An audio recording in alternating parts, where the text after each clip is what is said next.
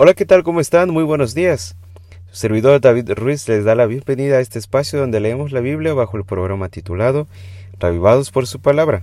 El día de hoy vamos a leer Salmos capítulo 16 y su servidor lee de la Reina Valera actualizada. Guárdame, oh Dios, porque en ti me he refugiado.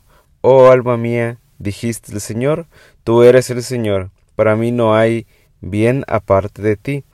Para con los santos que están en la tierra y para con los íntegros es toda mi complacencia. Se multiplicarán los dolores de quienes apresuran tras otro Dios. Yo no ofreceré sus sacrificios de sangre, ni con mis labios mencionaré sus nombres. Oh Señor, porción de mi herencia y mi copa, tú sustentas mi destino. Los linderos me han tocado en lugar placentero, es hermosa la heredad que me ha tocado.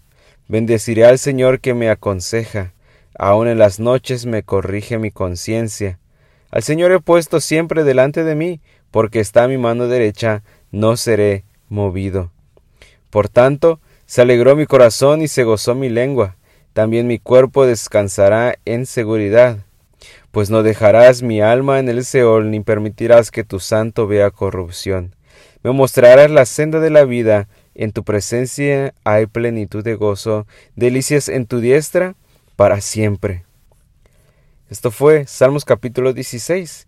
Que tengas un día extraordinario. Disfrútalo, te mando un fuerte abrazo, cuídate y nos escuchamos el día de mañana.